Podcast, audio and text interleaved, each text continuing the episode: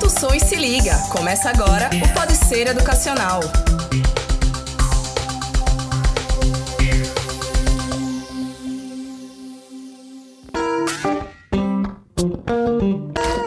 Gente, está começando mais um podcast do Pode Ser Educacional, seu podcast de informação em assuntos diversos. Estamos aqui hoje com a presença do meu amigo Mário Vitor Tavares. Olá, tudo bom? E com o nosso professor, mestre em ciências contábeis e especialista em controladoria, Rafael Becker. Fala galera, beleza? Pessoal, lembrando antes de começar que você pode nos ouvir no Google Podcast, no Deezer, no Spotify. É, tem todos os episódios lá, você pode baixar para ouvir depois quando estiver offline. É, é, bem legal. E também pode nos, nos seguir no Instagram, arroba Grupo Ser Educacional. Também tem os conteúdos do, do podcast lá e outros conteúdos também que a gente posta de informação também. A gente estava discutindo aqui, conversando na verdade, antes do programa, sobre como abrir um negócio, seja ele de forma informal ou formal. E um dos exemplos que a gente estava citando foi o Instagram. Como é que a gente pode abrir, como é que exi se existe, na verdade, esse controle para montar uma empresa? É, sim. A gente primeiro precisa pensar no aspecto legal. É, se a gente for pensar no âmbito de, de Instagram, a gente tem que pensar, por exemplo, algumas características como domínio, nome, se existe patente relacionada a isso, porque pode ser que prejudique de alguma forma sei lá, tu criou e tal uma, uma empresa atribuir um nome e aí alguém já tem a patente desse nome. Talvez posteriormente, se você não tiver algum tipo de cuidado, uhum. é, poucas, poucas pessoas têm esse tem tipo de cuidado, cuidado para fazer uma pesquisa, para entender se, se existem outros nomes ou domínios com, com a tua marca ou com o teu nome, e daí já patenteado. É, esse é o mínimo de zelo ou de cuidado que tipo, o pequeno empreendedor precisaria ter em termos de Instagram. Mas o ideal é que tipo, acontecesse uma abertura de, de CNPJ, razão social. Mas já de é, começo? É isso que eu pergunto. Já de início, a pessoa, aquela pessoa, eu sei fazer... A gente tá arriscando, primeiro mês. A gente sei, sabe fazer é. carica... quadros, caricaturas. É, sei lá, brownie. Eu quero começar a vender. Eu sei fazer brownie bem, todo mundo diz que é gostoso. quero começar a vender. Ó, não é muito hábito do brasileiro, assim, ah, eu vou me preparar para abrir a empresa. Hum. Aconteceu algo atípico hum. ou não, eu tinha um sonho. Ah, alguém disse, ó, massa, tu, tu faz um brownie legal. Beleza, eu vou abrir, vou começar a vender brownies. O ideal seria, desde o começo, abrir uma empresa. No caso, sempre tem um hum. planejamento. Isso, porque uma empresa é uma entidade. Ela é composta por direitos e deveres uhum. judiciais, legais e tal. Então, o ideal era que, primeiramente, acontecesse isso não de forma burocrática. Eu não tô falando em termos burocráticos, eu tô falando em termos de, de algo legal. Até porque, imagina imagina lá que entrou a grana na tua conta, tu vai tipo, declarar imposto de renda e aí a Receita vai perguntar, ó, de onde veio essa grana aí? O ideal é que, tipo, desde o começo a gente tivesse o hábito, a gente que eu digo brasileiro de forma geral, fosse talvez melhor instruído em na escola até, em discussões sobre empreendedorismo, sobre abertura de empresa, é, até porque fica resguardado sobre o ponto de vista legal. Então, o ideal é que, tipo, fazer um plano de negócio,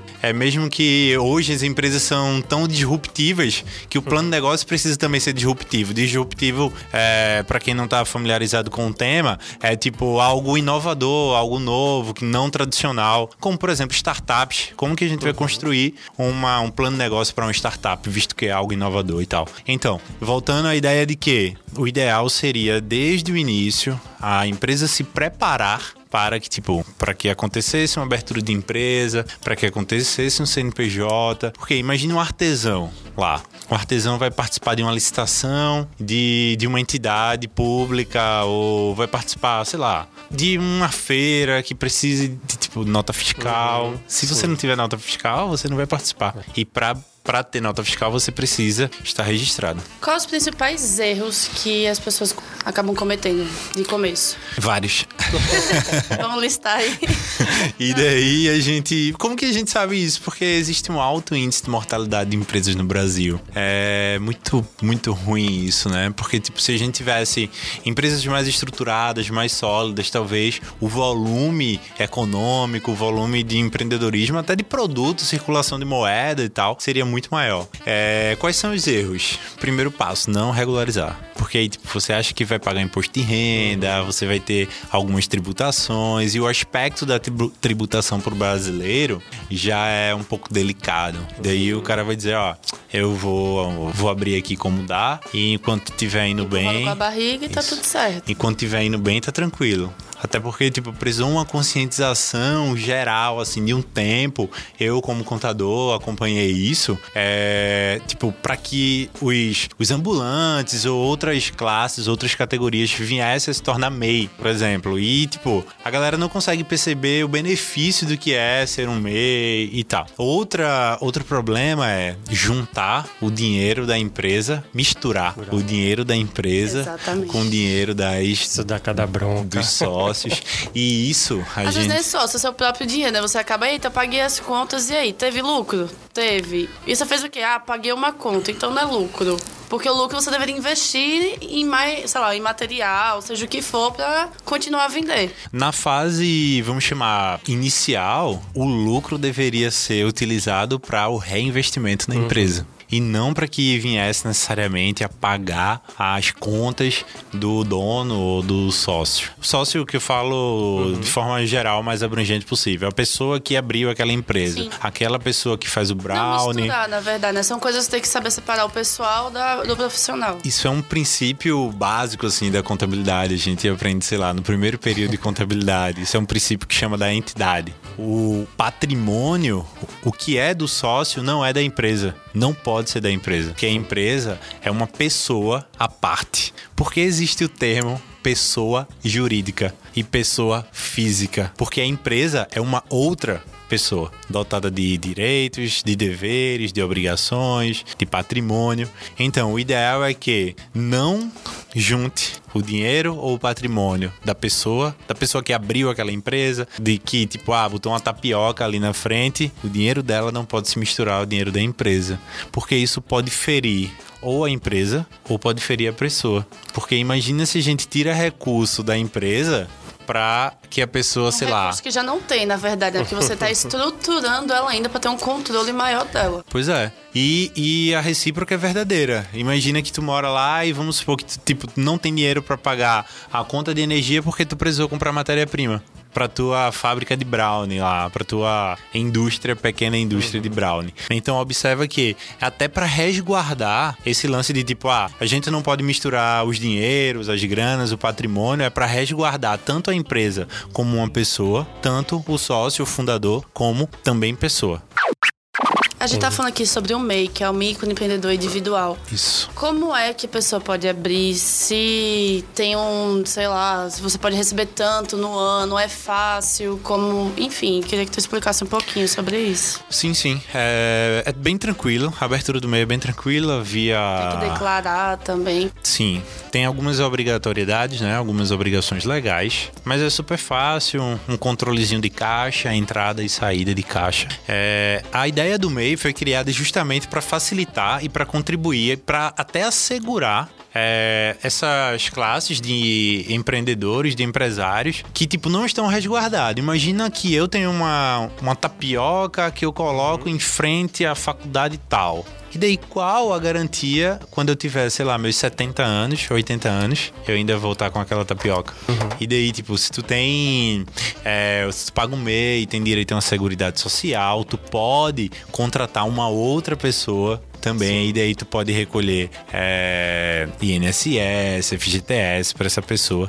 Então a ideia do MEI é numa, numa tentativa de otimizar até e de estruturar a capacidade daquele e até resguardar tipo a autonomia daquele daquele pequeno empresário lá. Então é muito fácil, é só entrar no site, tem um site próprio, as coisas são, são bem simples, você tipo se cadastra, registra, emite alguns documentos e em pouco tempo já, já abre. É, no final do exercício social, assim como todos. É, exercício social, para quem não tá familiarizado com o termo, é tipo final do ano. Uhum. A gente poderia pensar no final do ano, assim, falar de forma mais abrangente. É, vai ter que declarar a renda da tua, da tua empresa, do teu movimento, movimento de caixa. E aí existe um limite para isso também. Se passar, vai entrar em outra categoria, como Sim. simples, é, lucro real, lucro presumido é, e assim Eu ia perguntar até, a gente até conversou antes de, de começar a gravar, eu ia perguntar sobre a partir de que ponto já valeria a pena abrir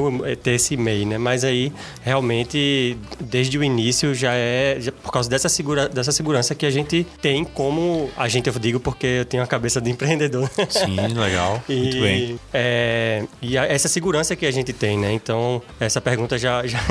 e é massa tu tá perguntando isso, eu, eu respondendo até como controller, controller é o profissional de controladoria, hum. é pensar sobre o ponto de vista da administração, como a gente estava discutindo anteriormente, sobre a criação de um plano de negócio. É tu entender que, tipo, ah, onde que eu compro, sei lá, farinha de tapioca mais barato? É onde que eu consigo comprar matéria-prima? Onde uhum. que eu uhum. consigo, tipo, financiar uma carrocinha melhor? Porque eu coloquei num, em um ponto é, e aí tá rolando um volume maior de, de demanda e eu só consigo fazer 30 tapiocas por dia. Mas se eu conseguisse fazer 40, eu conseguiria vender essas 40. E daí, tipo, é pensar que administrativamente é muito importante se planejar, preparar, fazer um plano de negócio e contabilmente, sobre o ponto de vista de, tipo, é, legalização, abertura de CNPJ, é, quantificação de lucro, é muito importante desde o início. Falando sobre esse controle, como é que você vai controlar os gastos em relação aos fixos, tudo bem. Mas se tem as variáveis, imprevistos, onde é que entra nesse controle? Legal. É, como eu tinha falado, eu costumo dizer que uma empresa é uma pessoa. E existe uma orientação na contabilidade também, que lá na teoria chama escola personalista. Se a gente é empreendedor, tudo que a gente for pensar em termos de empresa, vamos pensar primeiro se fosse uma pessoa. Imagina a gente, nós temos o nosso a nossa grana. Nós recebemos dinheiro e nós gastamos dinheiro. Sim. Como que a gente pensa sobre uma adversidade, Fiquei uma doente. isso, massa. Meu filho adoeceu, eu fiquei doente, então eu deveria vir é, eu deveria, tipo, estar acumulando uma pequena reserva. reserva. Que seria um massa. lucro, né? Ou não necessariamente? Na contabilidade, um termo técnico pode ser o lucro, a gente chamaria de reserva de lucro para empresas maiores. Uhum. Não vamos usar esse termo para, tipo, pequena empresa. Vamos chamar uma reservazinha. Uma reservazinha uma reserva do lucro. emergência. Isso. Rolou um lucro lá, rolou uma sobra de caixa, guarda um pedacinho disso para tipo, pra eventualidade, para manutenção, uhum. sei lá, do teu aparelho. É, Imagina às ela... um equipamento que vai desgastando, né? Tem isso. isso Imagina lá com o teu brownie. É... A gente foi massa vocês estarem falando isso. A gente deu um treinamento aqui é, lá para os barraqueiros da praia. E daí, tipo, imagina só os barraqueiros lá tendo que fazer manutenção das cadeiras de Até praia. porque a maresia come, né? Então qualquer coisinha quebra, não tem como. Do guarda-sol. Isso já está incorporado também no custo do produto. Isso deve ser pensado. Eu ia perguntar sobre isso agora. A partir do momento que você tem, sei lá, seja a barraquinha, seja o brown que você está vendendo, enfim, como é que a pessoa deve calcular o preço do produto, pensando todos nesses gastos que você vai ter, gás, energia, enfim, a gente está citando o modelo do brownie. Mas Massa. como é que a gente vai colocar isso na ponta do lápis para poder eu vou repassar? Sair daqui com vontade de comer brownie. Só se for um brownie fit. Eita.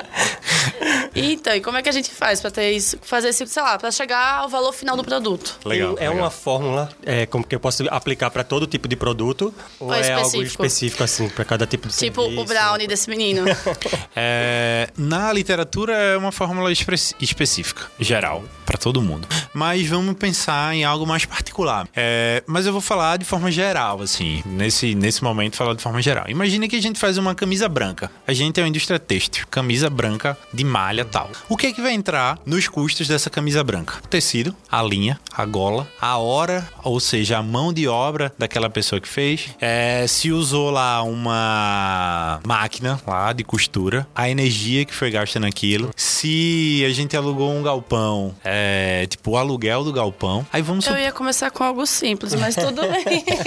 Aí vamos supor que tudo isso a gente dividiu pela quantidade de camisas. Daqui a pouco a gente volta pro Brownie. É, É, porque eu achei que é mais fácil, mas tudo bem, vamos lá. Não, mas tô entendendo, tô entendendo. E daí a gente juntou todas essas coisas, somou, aí vamos supor que no mês a gente consegue produzir, sei lá, é, mil camisas. A gente dividiu todos esses gastos, vamos chamar de gasto, não custo.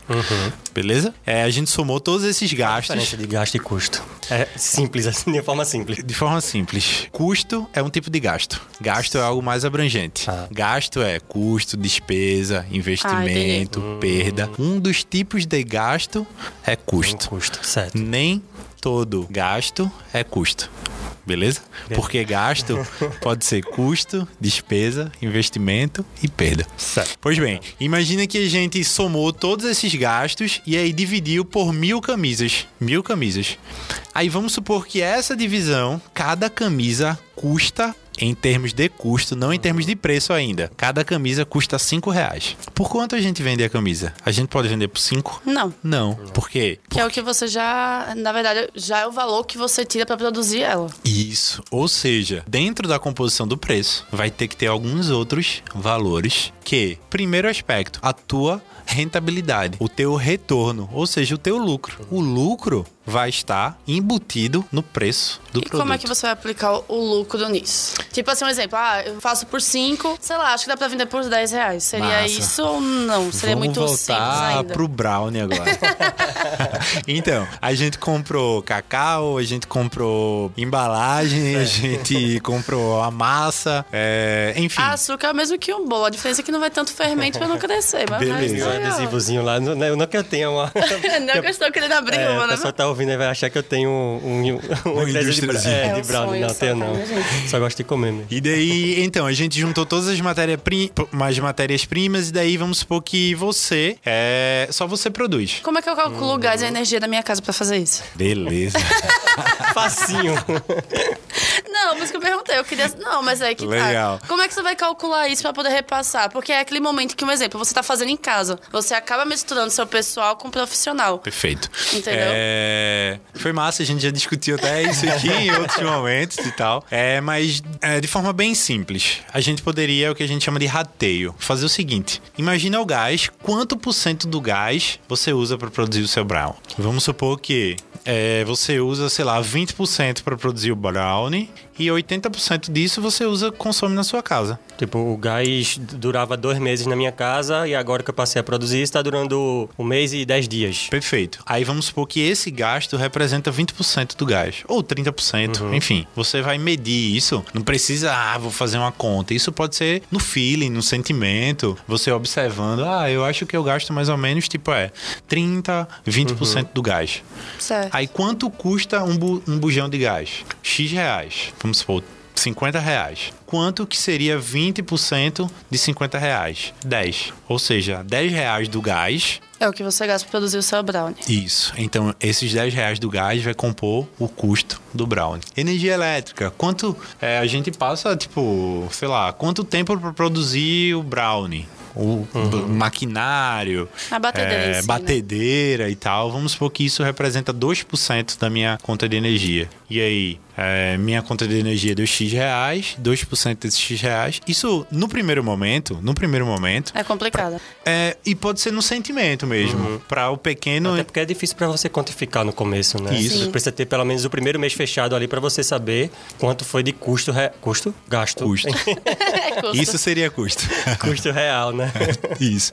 E com o passar do tempo, o empresário, o que eu acho massa é isso. O brasileiro é muito legal nesse sentido. Ele é, até que, tipo, comece a dar o, o estralo aí, o start da, da, da operação, ele começa um pouco, começa engateando, mas depois ele consegue, tipo, se organizar e perceber é, em prol do desenvolvimento do, da empresa. E daí, tipo, com o tempo ele vai sacando, é, eu acho que eu gasto de fato 30% do gás. Eu acho que eu gasto, sei lá, 5% do, da energia Chega elétrica. uma hora que já vai ser automático, né? Isso, ele vai sentindo, ele vai sentindo e já vai percebendo ali é, o gasto em si, vai percebendo a variação do, do preço. Opa, eu comprava o gás a tanto, já tá a tanto. Vamos supor que Priscila tá fazendo lá, Priscila é a única pessoa que produz o brownie na casa dela. E ela, no final de semana, vende. Deixa uns tipo, alguns lá na casa dela ou via Instagram pra galera pedir e tal. E no final de semana vai botar numa feirinha lá. A gente tem que quantificar a hora de trabalho de Priscila. Eu ia perguntar isso, a hora de trabalho como é calculada? Ou tipo, você vai. Não, eu quero saber, vai que a gente vai montar nossa loja de brownie, mas enfim. como é que você coloca isso? Porque assim, é, eu pelo menos faço, que a gente é jornalista e tal, a gente faz nossos trabalhos por fora. E aí você acaba nem pensando no tempo que você gasta pra fazer. E sim o trabalho, tipo, o quanto você passou ali, tipo, ah, sei lá, passei meia hora. Mas Produzindo um texto, produzindo... produzindo um texto e, tipo, a gente só se baseia, tipo, o texto. A gente não tá pensando em quanto tempo, por exemplo, se teve uma pesquisa, se você tava ali no Instagram, puxou uma ideia, esse tipo de coisa. É massa essa discussão e é uma discussão, tipo, Sem fim. extremamente é, super profunda, porque olha a deficiência do brasileiro em termos de, tipo, de. Se o cara é Conhecimento. jornal, a- jornalista o autônomo, trabalho. o cara é empresário. Se o cara é dentista, o cara não é dentista. Antes de ser dentista, ele é empresário. Ele tem um consultório odontológico. Se o cara é, tipo, advogado, o cara tem um escritório de advocacia. O cara é empregado, é empresário. Vai, tipo, gerenciar pessoas, vai gerenciar recursos, vai gerenciar dinheiro. Então, olha, ah, muito massa a gente tá levantando isso, porque quest- eh, leva a outros questionamentos sobre, tipo, a educação empreendedora no Brasil. O gerenciamento de recursos financeiros é algo muito escasso no Brasil ainda, é, mas enfim, é algo que a gente precisa melhorar ao longo do tempo. Então, como que a gente poderia calcular a hora? A gente pode pensar de algumas formas. Pegando a hora de um trabalhador normal, que trabalha, sei lá, numa indústria, Beleza? Vamos supor, no comércio é um salário mínimo. A gente poderia pensar na indústria, vamos supor, sei lá, 1.500 reais ou um pouco mais. Daí tu pode dividir isso pela quantidade de horas trabalhadas. Se você ganha 1.500 reais no mês, e você trabalha, sei lá, 44 horas semanais, entendeu? Daí você pega 1.500. Somos de humanas, tá? Só queria dizer, pode fazer o cálculo e passar pra gente.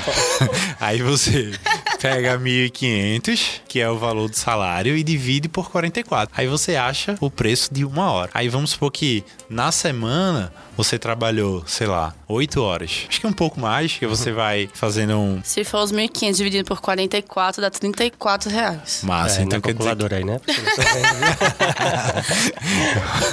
É, então, tipo, a gente vai pegar 34 e multiplicar pela quantidade de horas que você trabalhou. É claro que, mais uma vez, a gente está falando em termos de, de sentimento nesse primeiro momento. O ideal é que, tipo, o pequeno empresário é, sente e coloque tudo no papel. É tipo, ah, não vou precisar de um sistema nesse momento. Não. Mas, tipo, tu vai pre- precisar de um caderninho ali. Você precisa controlar tudo, na verdade, Isso, né? isso. A ideia é, é que, tipo, o controle vai te gerar excelência e não o contrário. O controle não vai ser algo que te sufoque ou o controle vai ser algo que, tipo, prejudique a tua. Na verdade, é uma necessidade, né? Pra você poder continuar fazendo aquilo. Até pra você medir se vale a pena continuar fazendo brownie ou não. Talvez não, não vale a pena você. É um sonho, alguns teus amigos dizem, pô, tu faz um brownie massa. Fica como um hobby que você faz pros seus amigos e pronto. É, mas aí, tipo, não tá dando dinheiro. Tu não tá conseguindo. É mais, talvez, é melhor você continuar a trabalhar como jornalista é para ganhar uma grana ali e faz brownie final de semana e vende cinco. Que não vai ter muito custo do que. Ou seja, anotar, tipo, controlar é uma medida até de medir, de mensurar. Sim. Mensurar é tipo medir, é acompanhar se vale a pena ou não. Então, calculamos a, a hora de trabalho de Priscila, beleza? Beleza. Então, somamos o que a gente gasta com brownie, o que a gente gasta com gás, o que a gente gasta com energia. A hora de Priscila, é claro que Priscila precisa ter lucro. E daí, tipo, ela vai é, medir, ela vai colocar, embutir no preço o lucro. Mas aí tem outra variável que chama mercado. Vamos supor que Priscila vai lá na feirinha e todos vendem brownie a quanto? Que gosta de brownie? tu que come o brownie diz sei, aí. sei lá, 4 reais. 4 reais. Daí, Priscila chegou a um valor de 5 reais. Talvez um brownie aos 5 reais não esteja competitivo. Porque naquela feirinha ali, ou naquela região, ou naquele espaço que Priscila está atuando, é 4 reais. E talvez valha a pena Priscila colocar 4 reais para ser competitivo. No entanto, a margem de lucro por brownie vai diminuir. E aí é mais uma observação, mais um sentimento do pequeno empresário, para saber se aquele preço está adequado, compatível com a realidade do mercado em que ele está inserido, ou a gente pode pensar em outros diferenciais, como tu pode dizer, ah, a minha embalagem é legal, Sim. eu tenho um conceito por trás desse brownie, ou é um brownie vegano, e ou é um brownie específico para um nicho. É, a ideia é que, como a gente falou lá no início, esteja é, já esteja previsto dentro da composição da empresa por que eu quero abrir aquela empresa e não a necessidade de abrir aquela empresa. Ou tipo, ah, porque eu acho que eu sou bom, Uhum. é, eu quero abrir aquilo dali. Sou Masterchef Às vezes, vou abrir. às vezes até surge de uma necessidade, como a gente comentou, né? Ou a pessoa ficou desempregada, é, tem, tem a família para sustentar e precisa desenrolar de alguma forma. E aí ele sabe que é bom naquele tipo de serviço ou de, de produzir aquele tipo de produto e ele vai meter as caras. Mas tudo com planejamento, né? Isso, pois é. Nada impede de, tipo, ah, surgir uma necessidade e eu, eu quero migrar pra essa área. Então, escuta o nosso podcast aí.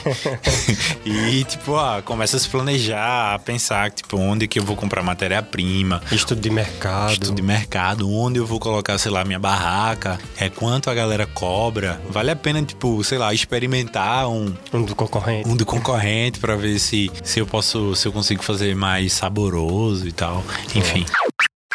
Existe algum curso, alguma, sei lá, alguma coisa que você possa ver na internet, não sei, que possa ensinar a pessoa, tira o nosso podcast, claro, né? Ensinar a pessoa a ter o controle, de, esse controle financeiro. É, existe, assim. Hoje, hoje com a internet, é, alguns conteúdos, principalmente esse, assim, com relação à gestão de custos, gestão financeira, é bem difundido.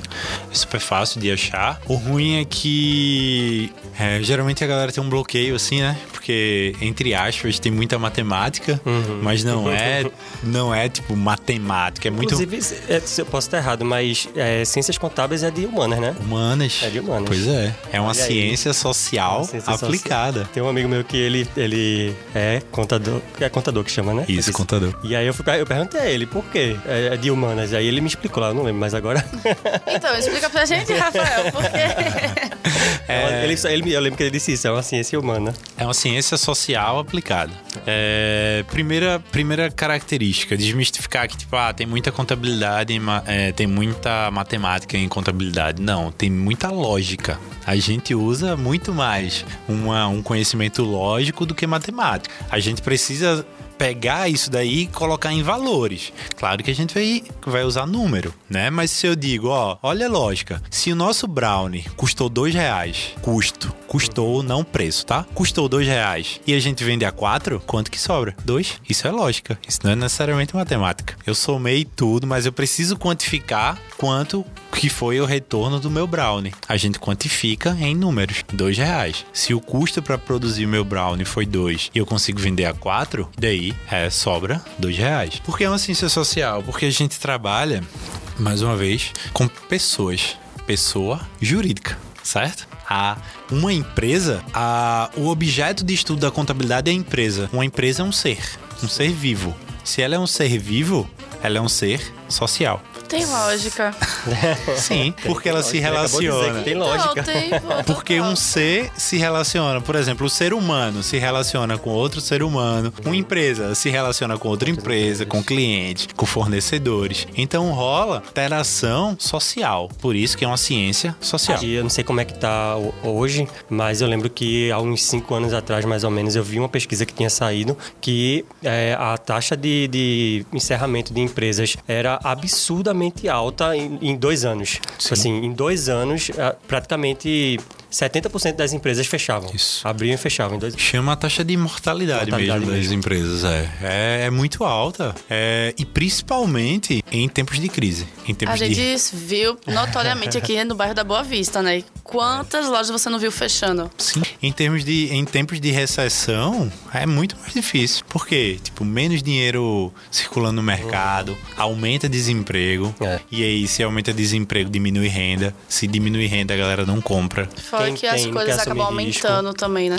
Os preços aume- aumentam, só que você não tem gente pra comprar e fica naquela. Pois é. E daí, tipo, sei lá, se a economia tá mais alavancada, ou seja, mais aquecida, a galera vai comprar, vai comer mais fora, vai comprar mais de bens supérfluos. Então, se começa a, a desaquecer a economia, o consumidor, de forma geral, já começa a frear. E aí algumas empresas vão ser impactadas por isso. Qual a principal dica, assim, primordial que você dá pra uma pessoa que quer abrir uma empresa de qualquer jeito porque ela quer ser um empresário e não quer depender de ninguém? É, primeira dica, comece. É muito massa a ideia de, tipo, abrir uma empresa e se tornar empresário. A gente não tem esse fomento também, em termos de Brasil. A educação empreendedora ainda é muito incipiente, ainda é muito tímida. E aí comece mete a cara e vai. É o tal do medo de começar, na verdade, Pois né? é, massa. Porque sempre você chega na cara de eu tenho que começar investindo o que, quanto e como. Perfeito. Então, a primeira ideia, tenta conhecer o mercado, mesmo que seja o mercado do teu bairro ou o mercado local. Ah, quem, quem vende aqui? Quem são os meus concorrentes? O que é que eles fazem? Isso, isso a nível de observação. Observação que eu falo de olhar mesmo. Ah, é, tem quantos, quantos vendedores de brownies aqui na, no meu bairro, na feirinha aqui? Primeira observação. Massa. Outra coisa, eu vou fazer um brownie na minha casa para ver quanto custa um brownie. Tipo, ah, vai custar dois reais por brownie. Será que se eu produzir 50 brownies, eu tenho grana para 100 reais de custo? Porque se um brownie é dois reais, eu vou produzir 50, logo eu vou primeiro gastar Gastar. 100 reais. Ou o que a gente chama de investimento inicial, ou capital inicial. E daí eu teria que ter no mínimo Uhum, 100 reais. 100 reais. Pra começar. Pra começar e não ter garantia de que Retorno. vou vender aqueles 100 reais. Então eu preciso, é o que a gente chama de fluxo de caixa. Eu preciso ter um pouquinho mais de caixa na minha casa guardado, porque se der alguma bronca, eu perdi 100 reais e tá tranquilo. Até porque você pode fazer, colocou no forno e queimou. E aí? Isso. Aí é perda. Lembra que eu falei dos gastos? Que existem quatro tipos de gastos? Prejuízo mesmo, né? Perda não, prejuízo. Tanto pelo brownie queimado, queimado, quanto pelo dinheiro. Pois é. e outra coisa é controlar de fato. Ah, não tenho habilidade com Excel. Faz num caderno, não tem problema. Faz num caderninho, anda Mas se com uma você já não tem folha. essa educação financeira pra você, como é que você vai aplicar isso? Eu, numa- eu- essa eu posso responder. Se você não tem, tenha. Não faça. Não, se você não tem, tenha. Porque, de fato, é algo muito importante para todo mundo. Por mais diferente que seja a área de atuação ou de, de aptidão mesmo, porque, por exemplo, a questão de Excel, minha esposa mesmo, ela tem muito mais facilidade em anotar no caderno. sim. Se você botar pro, pro Excel, ela fica meio perdida, mas Ela ela, anota. É, ela, ela trava. Ela fica meio assim, o pensamento trava. Mas quando ela vai pra ponta do lápis no caderno, ela faz todo, tudo, todo o levantamento do que ela gastou ali, ela consegue fazer. Mas, e, e aí que eu tava dizendo, se você não tem, tenha, porque realmente é muito importante ter, ter uma saúde financeira é, boa pra, pra ter o controle mesmo do, do que entra, do que sai, enfim. Tipo, tem que, tem que acontecer esforço também e investimento. Você vai ter que gastar algumas horas estudando, estudando, sei lá, de forma autônoma ou de alguém, ou vídeo no YouTube. É, eu saco lá no meu Instagram, que eu sempre posto algumas coisas.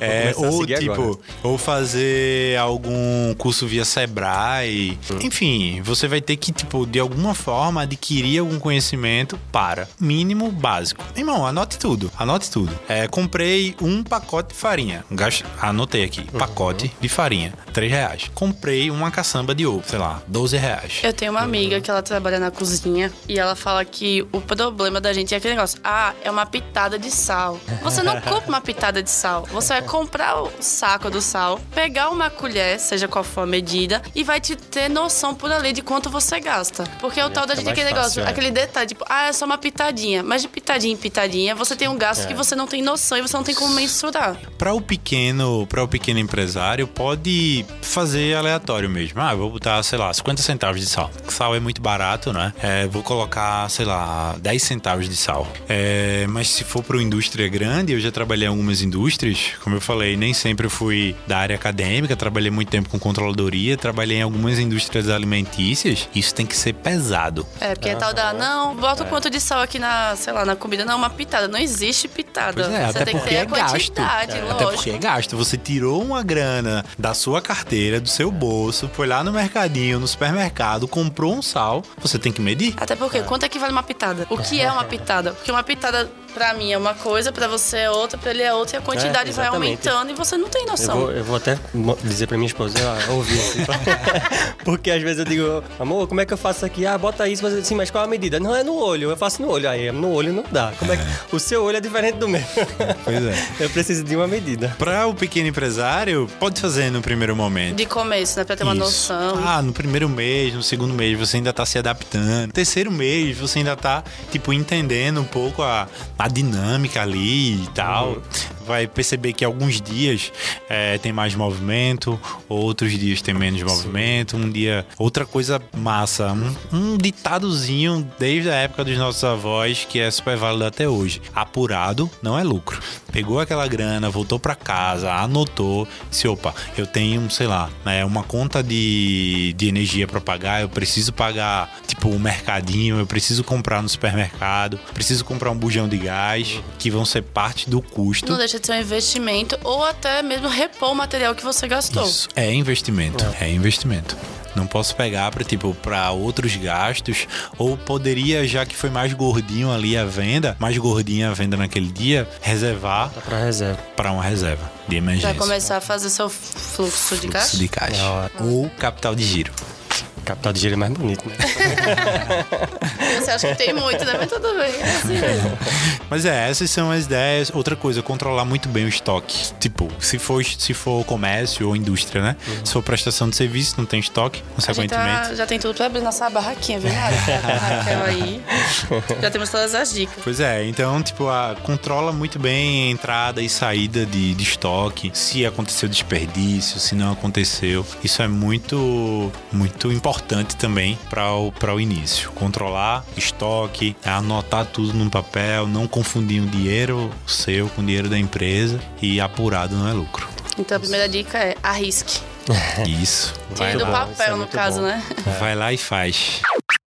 Agora, pensando é, num, outro, num outro ponto qual a característica principal assim que eu posso fi ficar atento para que eu já tenho meu negócio já há algum tempo, alguns, alguns sei lá, vou dizer, um ano. O que é que eu posso observar para saber, eita, não tá dando certo não. É, é melhor eu já ir encerrando por aqui porque tá só, enfim, tá, não tá, não tá dando, não tá dando certo e alguma hora vai quebrar. Perfeito. É, o não vai quebrar, é tipo, ah, vai quebrar, é algo. Quando sabe de parar, muito... na verdade, já que não está tendo é. o lucro. Legal. Se você já tá pagando a conta ali e fazendo esse seu hobbyzinho. Eu vou pensar, tipo, no lucro e vou pensar é, quando parar e vou uhum. pensar como otimizar, melhorar também, a continuar. Certo. Beleza? Quando parar, é o que a gente chama de indícios de falência. Falência o que gera falência? A não condição do pagamento. Não é não ter lucro. É a partir do momento em que eu percebo. já não se paga. Isso. Quando eu percebo, tipo, ah, eu já não. Eu tô vendendo, mas não consigo, tipo, ah, pagar. Eu tô colocando, comprando, tendo que comprar no cartão de crédito para pagar no outro mês. É, tá sendo muito dificultoso, tipo, comprar matéria-prima, produzir aqui na minha casa. A partir do momento em que, tipo, está difícil continuar a operação, para. Isso de forma geral. A gente precisaria fazer um outro tipo de análise, né? ah, se valeria a pena chamar é, uma, uma amiga, é, pedir uma, uma, um aporte de capital aos pais, ao companheiro, à companheira, enfim. Mas de, de forma geral, bem breve, assim, ah, quando que eu deveria parar? A partir do momento em que a gente não consegue mais arcar com os gastos para produzir. E como otimizar, melhorar? Observar o lucro. Observar o lucro. O lucro não é necessariamente também um indicador financeiro. Um, o lucro é um indicador de desempenho. Como assim? Vamos lá. Foi o que eu pensei aqui, eu só não falei. não, é porque a gente tá aqui habilidade que não aprender. Vamos supor que eu e você, eu e você, vamos abrir agora a pequena indústria. Tá massa a tua, tua produção de brownie. Aí eu digo, ó, é, pô, acho que eu gostaria de entrar na sociedade contigo. Quanto que, quanto que gera o teu brownie? de resultado. 100% que a gente viu por produto. Sim. Mas isso vai ficar assim, quando tirar impostos, impostos, outros gastos, vamos supor que a tua rentabilidade 100% caia para uns 80%, beleza? Uhum. E observando outras variáveis, aí eu já entrou entrando na discussão de risco observando outras variáveis, teu retorno ali vai ficar entre 70%. Aí eu digo, ó, oh, tô disposto a 70%. Só que não vai ser 70%. 35 meu e 35 uhum. teu. Entendeu? E daí, tipo, eu e você deve estar alinhado para perceber se nós estamos dispostos a rachar o lucro. Ou se eu estou disposto a otimizar o lucro de outra forma e tu vai dizer não eu tenho muito mais potencialidade para crescer sozinho. Eu não quero um sócio agora. Eu tô pensando em alguém que já tá com um ano uhum. que já tipo já passou pelo primeiro pelas primeiras dificuldades é, percebe ah eu consigo tá consolidado aqui na minha produçãozinha eu quero dar um up uma alavancada ou tipo ah Rafael não não quero não. Não quero a sociedade com contigo não, eu vou pensar de outra forma. Vou pegar um financiamento com outra instituição, vou produzir aqui porque eu quero lucro só para mim. Porque, tipo, eu tinha, eu tinha esse conceito da produção de brownie na minha cabeça, é isso que eu quero tocar. O lucro não vai ser apenas uma medida financeira. O lucro vai ser uma medida de resultado. Para você perceber se, tipo, se você continua só, se você continua com alguém, se você pretende alavancar a tua empresa de várias formas. Quando é que a gente sabe que eu vou deixar de ser um microempreendedor para outro estágio que eu não sei se é pequeno, se é grande, enfim. Pequeno e médio. Pronto, como é que você sabe que você tá. Você, que tipo assim, ah, agora só isso aqui para mim não basta. Eu tenho que aumentar e pôr um pequeno. E como é que. A sua métrica vai ser o faturamento. Faturamento barra receita. Receita, o que é a receita? A receita grosso modo, é o que você vendeu. Isso, o valor que você vendeu, né? Isso vai ser o norteador de um pequeno para um micro para um médio para um grande, o teu faturamento. É, e aí. Quando você. Um exemplo, você cre, estava como micro, cresceu tal, e foi necessário ir para um pequeno. Só que quando você chega no pequeno, você vê que tem algumas variáveis, enfim, e você não consegue manter aquilo ali. Aí você volta a ser pequeno. Tem como? Micro. Tem. Você vai ter que, tipo, se você precisou aumentar a tua produção, você fazia no fogão da tua casa. Aí tu, opa, eu acho que eu tenho mais espaço pra, pra isso. Então eu vou sair do fogão da minha casa e vou pra garagem. Eu comprei um outro fogão. Comprei um outro fogão. Um industrial. Mais Um industrial. Uhum. Mais Ou então bocas você compra. tal. É, isso que você falou, saiu de quatro bocas para seis, oito, Isso. enfim. Saí do fogãozinho ali da minha casa, que faz a comida, e fui pra o pra garagem. Aí massa, começa a divulgar boca a boca, meu produto é legal, a galera começa a fazer encomenda, começa a vender, sei lá, vários casamentos, opa, aqui na garagem não dá mais. Então eu vou pra um galpãozinho aqui na minha rua. Aí um fogão não dá mais, um fogão industrial, vou precisar dois fogões, fogões industriais. Vou precisar de mais gente. Vou ter que contratar outras pessoas. Opa, rolou uma crise. A galera começou a frear a produção. Infelizmente, é o que a gente chama downsize. Diminuir o tamanho. Ah, eu vou ter que demitir alguém, eu vou ter que, tipo, não mais pagar o aluguel daquele galpãozinho, vou ter que voltar pra garagem da minha Reduzir os casa. Reduzir o custo. Isso é é a observação da gestão. Por isso que eu falava no começo que tipo a educação empreendedora deve ser muito difundida, porque o empresário pequeno lá do Brownie é empresário.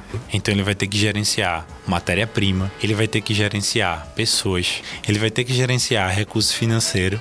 Isso é um desafio. Então ficamos por aqui com mais um podcast do Pode Ser Educacional. Gostaria de agradecer meu amigo e companheiro Mário. Foi muito bom aqui o papo. Muito obrigado, Rafael. Muito obrigado, Priscila. Gostaria de agradecer também nosso professor que ensinou muito aqui pra gente hoje como montar ou como não fazer, mas na verdade como o que fazer, o que né? não fazer. é. Pois é, o como investir, Rafael Becker. Ah, valeu aí, obrigado pelo convite, é massa. A gente tá discutindo sobre isso e corram, metam as caras, abram seus empreendimentos e é isso aí. É isso então, minha gente. Muito obrigada. Fui!